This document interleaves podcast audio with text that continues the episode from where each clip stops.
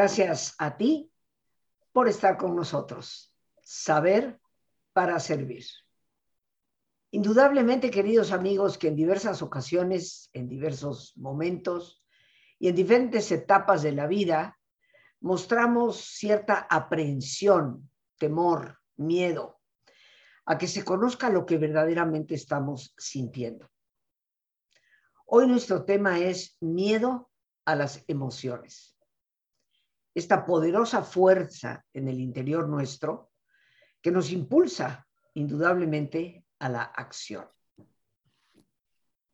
¿Podemos reprimirlas? ¿Podemos contenerlas? Ciertamente que se puede, pero hacerlo, creo yo, tal vez es la forma más insana de vivir. Pero hoy nos acompaña un gran amigo, experto, por supuesto, en estos temas, a profundidad, el doctor Gerard Wash, quien está celebrando con nosotros estos 26 años de estar transmitiendo y que recordábamos precisamente el viernes pasado, día 5 de noviembre, ya que el día 6 cayó en sábado, que recién acaba de pasar. Yo quiero manifestar mi gratitud, mi querido Gerard, por tu presencia a lo largo de estos 26 años en estos micrófonos. Hemos compartido un gran camino y, yo le doy infinitas gracias a Dios por tenerte como amigo, como consultor, como guía, como gran maestro de tantas cosas, pero como compañero en este, en este oficio de hacer llegar a la gente eh, un mensaje de esperanza. Tú y el padre Checa fueron quienes iniciaron conmigo hace 26 años.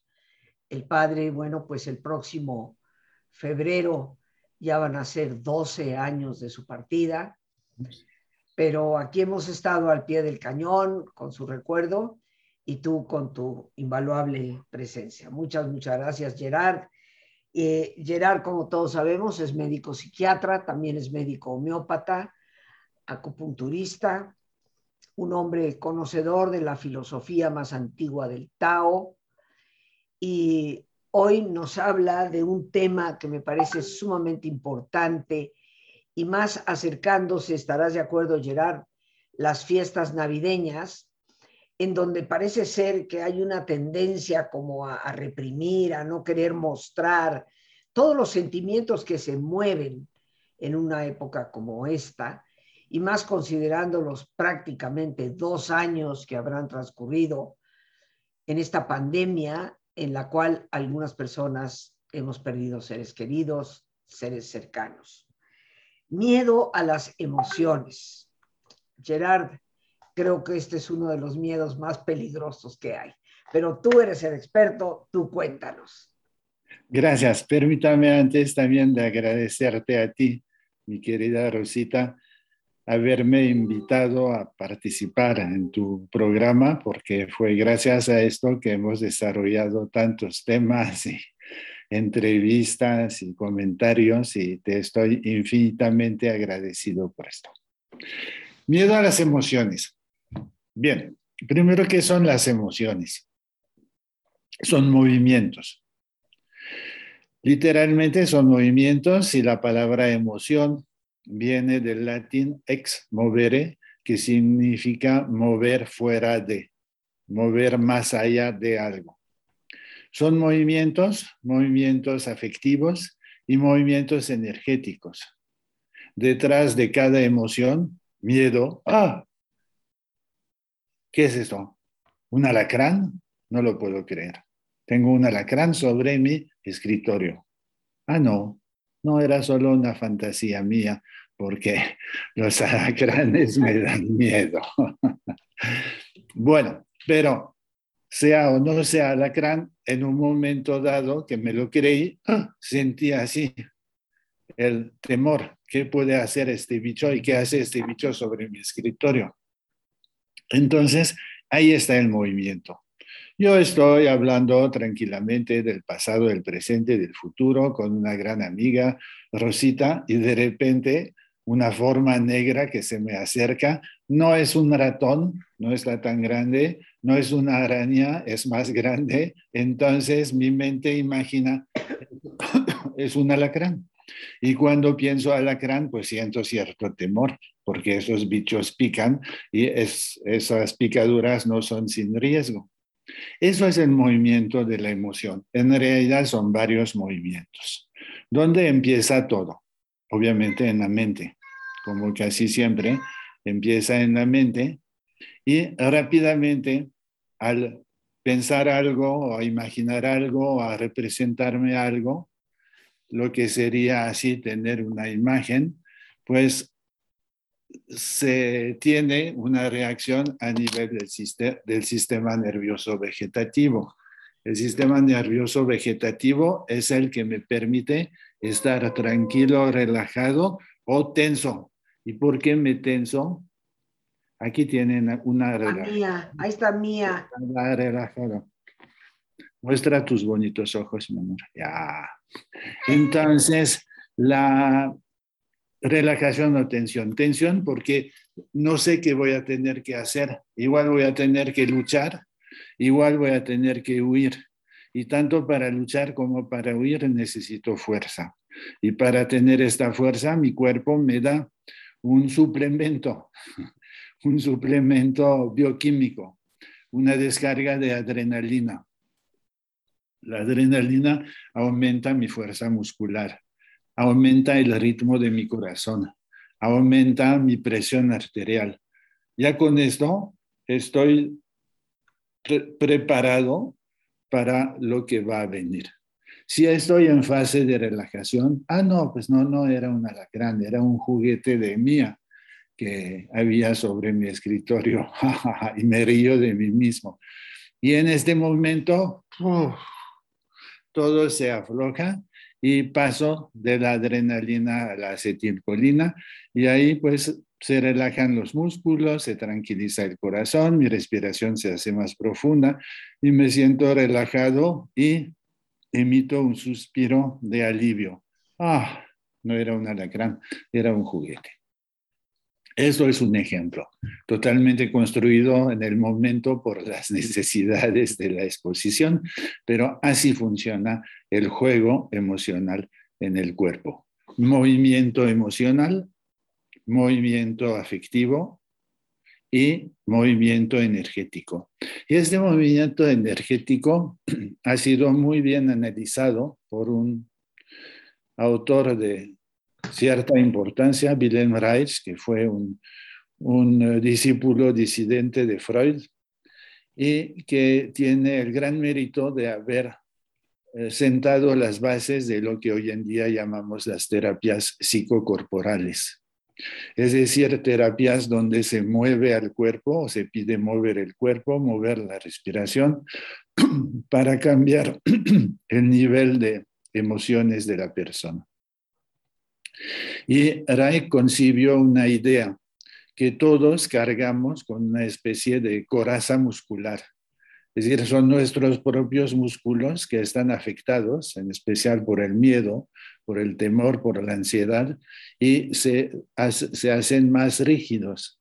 En lugar de mantener cierta flexibilidad deseable, no solo a nivel físico, sino a nivel mental, si consideramos que los dos, cuerpo y mente, están estrechamente unidos.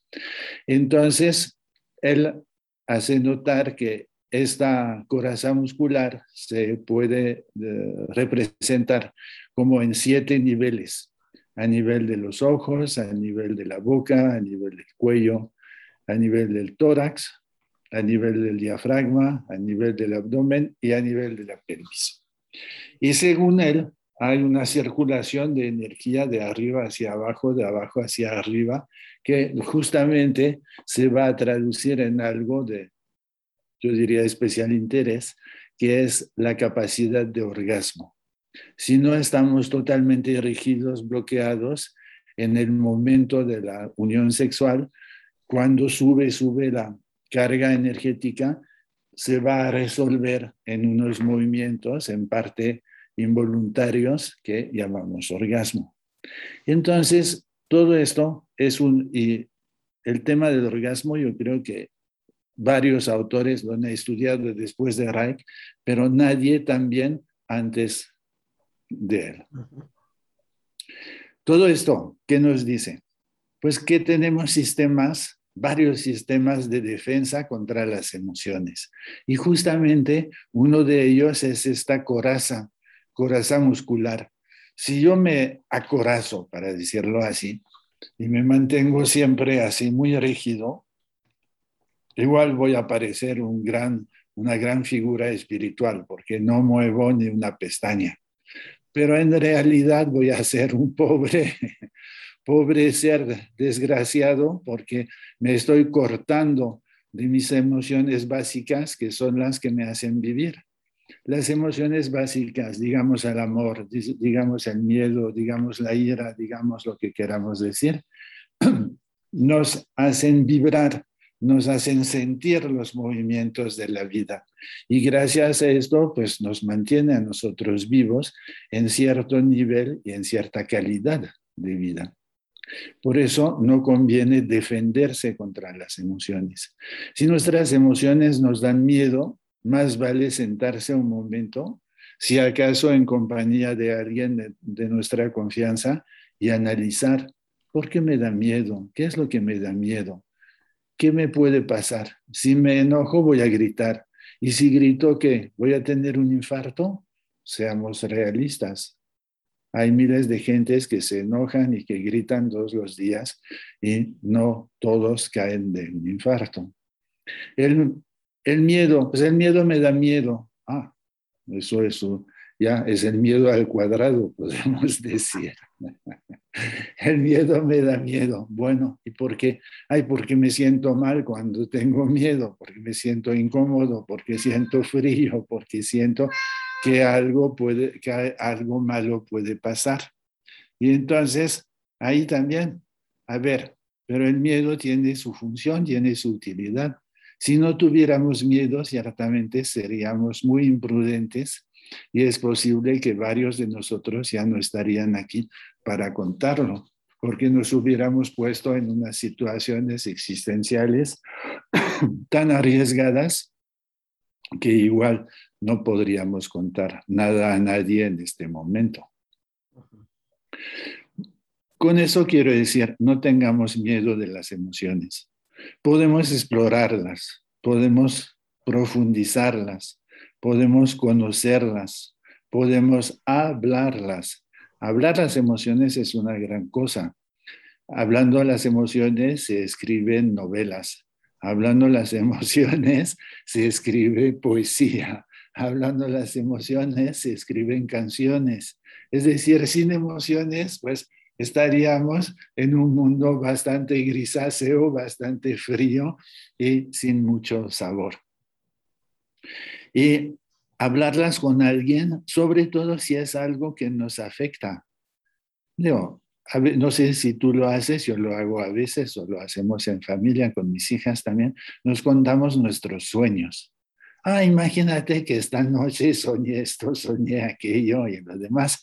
Y hablando de esto, pues hablamos de emociones, igual no directamente poniendo las palabras, pero pues eh, un sueño vivido está cargado de emociones y por eso lo sentimos vivido y por eso lo recordamos.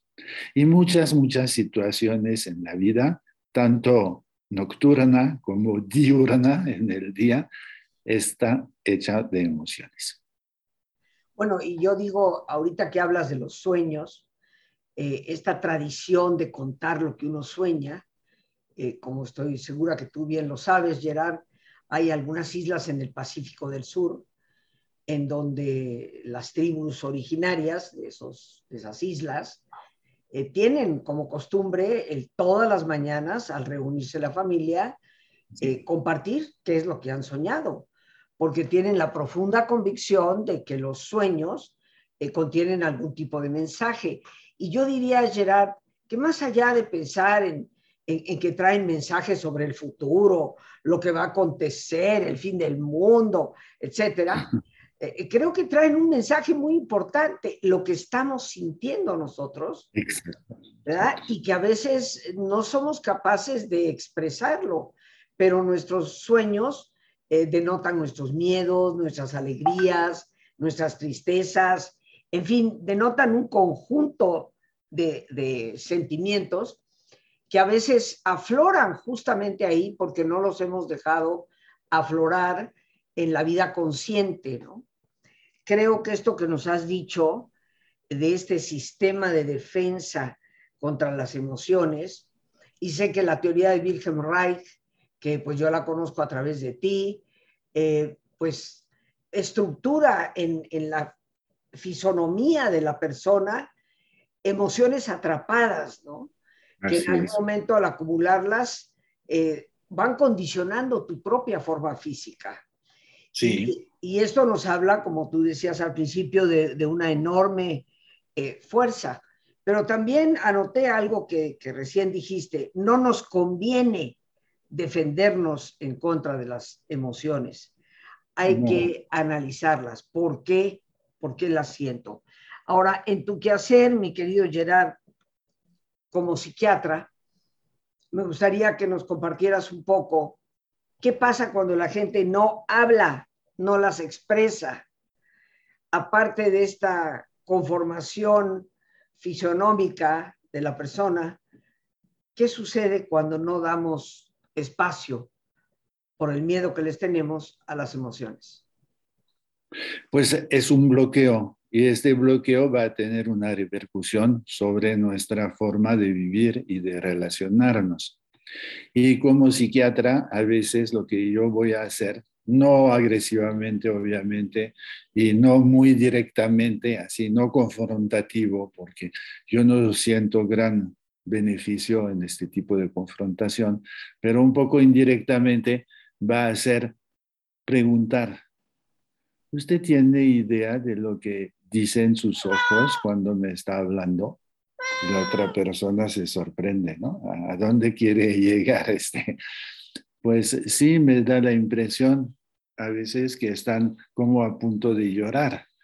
Hay algún hay alguna emoción que usted no puede dejar aflorar y así hablando poco a poco, pues muchas veces la gente llora y aflora su emoción y nos damos cuenta que había un pozo profundo lleno de cosas retenidas, lleno de cosas bloqueadas desde hace tiempo. Digo el llorar, pero podría ser eh, enojo también, que a veces ese enojo aparece, ¿no? sí, por ejemplo, también enojo en la mirada o enojo en los maxilares. Se nota cierta tensión, así como, oh, ¿Y esto por qué, está bloqueado aquí? Es para no decir algo, para no gritar algo y literalmente, literalmente para no morder. Claro, nadie muerde a nadie, pero simbólicamente todavía está esta idea, ¿no? Que ah, te voy a morder, te voy a destruir, te voy a lacerar. Eh, las emociones como tú nos acabas de decir, no debemos de adoptar una, una armadura defensiva en contra de ellas, sino analizarlas, de dónde vienen y hacia dónde nos llevan. Eh, yo desde el oficio de la psicología, Gerard, siento y creo que toda emoción tiene un propósito, algún mensaje me está dando, ¿no? ¿Cuál, ¿Cuál sería tu opinión y lo que tú nos pudieras ayudar a entender es el mensaje que tenemos que rescatar de las diversas emociones que podemos vivir. Pues mira, hemos de entender, por ejemplo, tengo miedo o tengo miedos y puedo ponerme a analizar.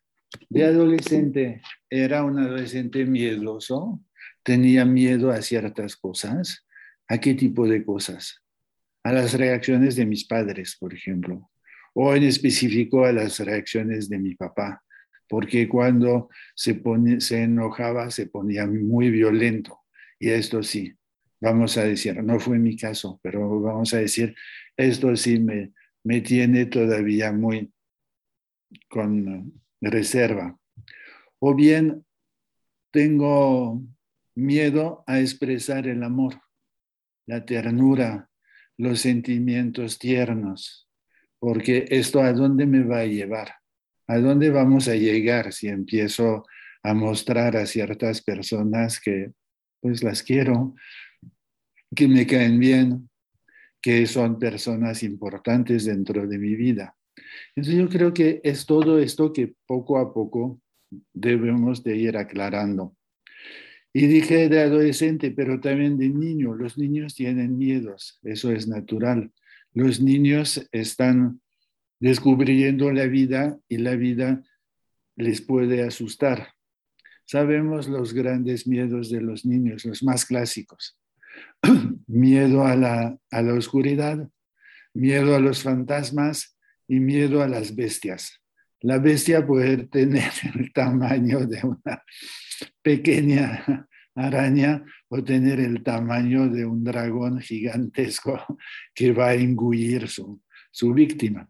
Entonces, y, y, algo de esto nos queda hasta de adultos. Igual está muy resguardado, igual está muy disecado con el tiempo y hoy en día si lo evocamos nos reímos, pero forma parte de este flujo de emociones del mundo que barre el mundo y que nos afecta a todas las edades.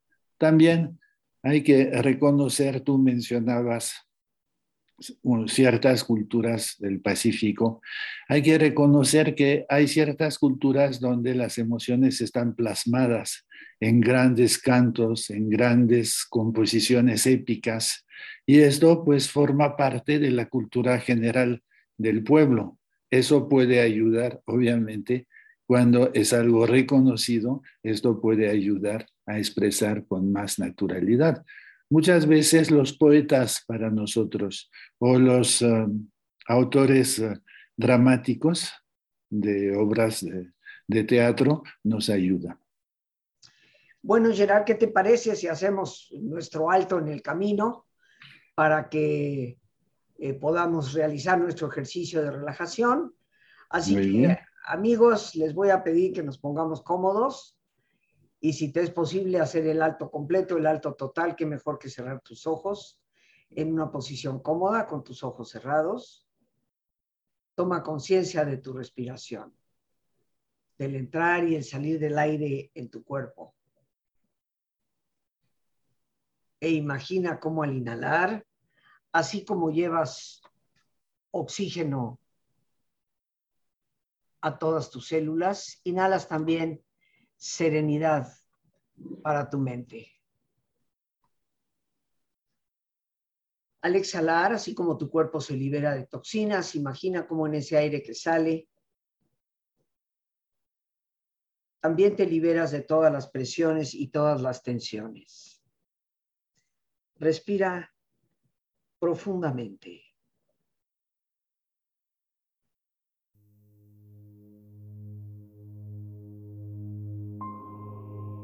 Y relaja tu cuero cabelludo. Todos los músculos que cubren tu cabeza.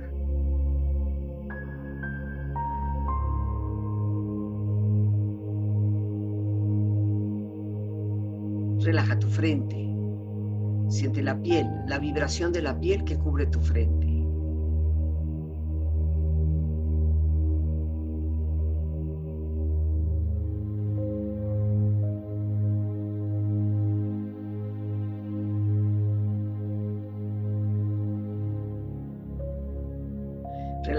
Párpados, los tejidos que rodean tus ojos.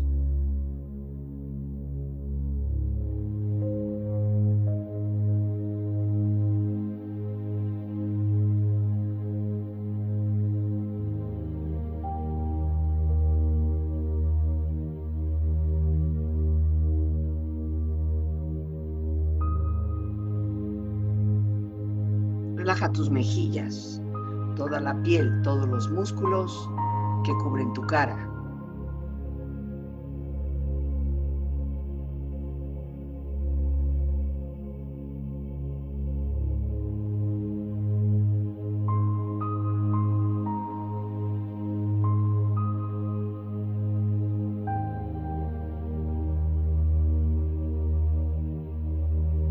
Relaja tu cuello y tu garganta. Siente su flexibilidad, equilibrio balance.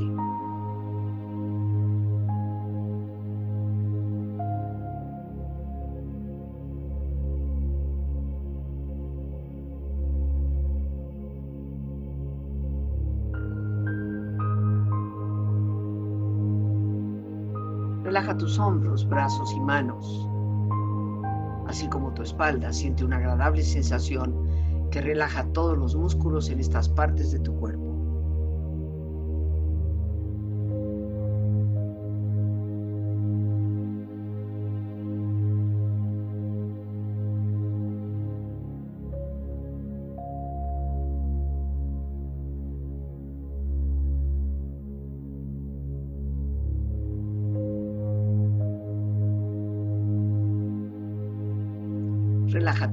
Exterior e interiormente, relajando todos los músculos, imaginando a todos tus órganos internos funcionar rítmica y saludablemente.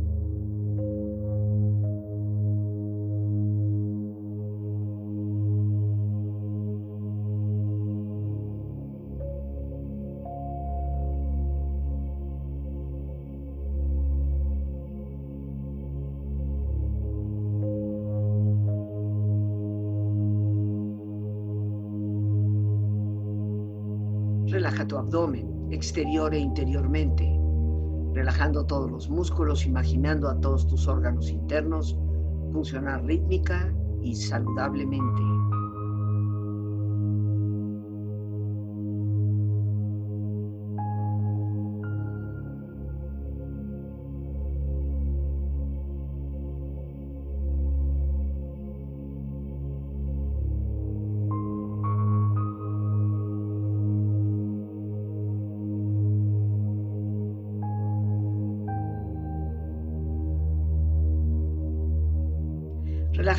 Tus rodillas, siente la piel, la vibración de la piel que cubre estas partes de tu cuerpo.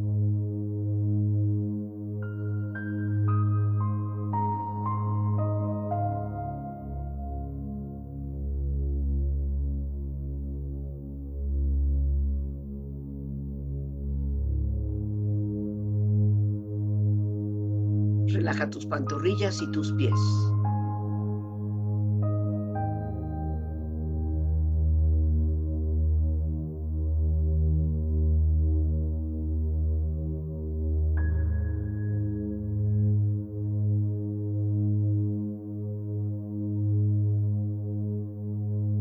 Con tu cuerpo profundamente relajado, proyecta en tu mente la imagen de un lugar ideal para el descanso. Imagina los colores, los sonidos, los aromas. Es una escena de belleza y paz. Siente estar ahí.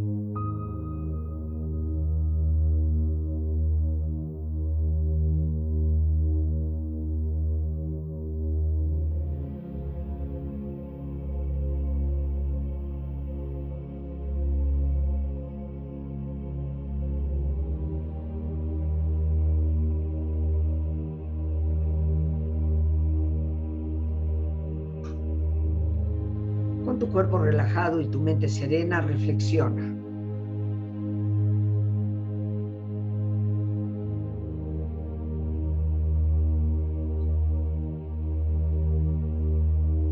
Las emociones son los motores con los que nos movemos. Pregúntate qué emoción vives sientes y observa hacia dónde te mueve.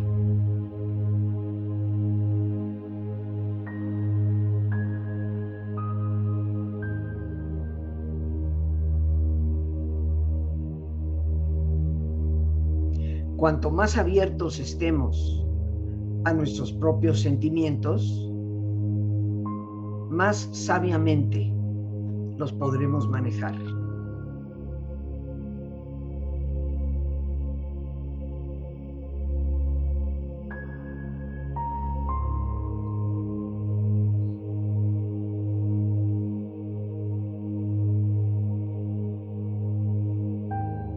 Nunca dejes que tus emociones gobiernen, pero siempre déjalas testificar.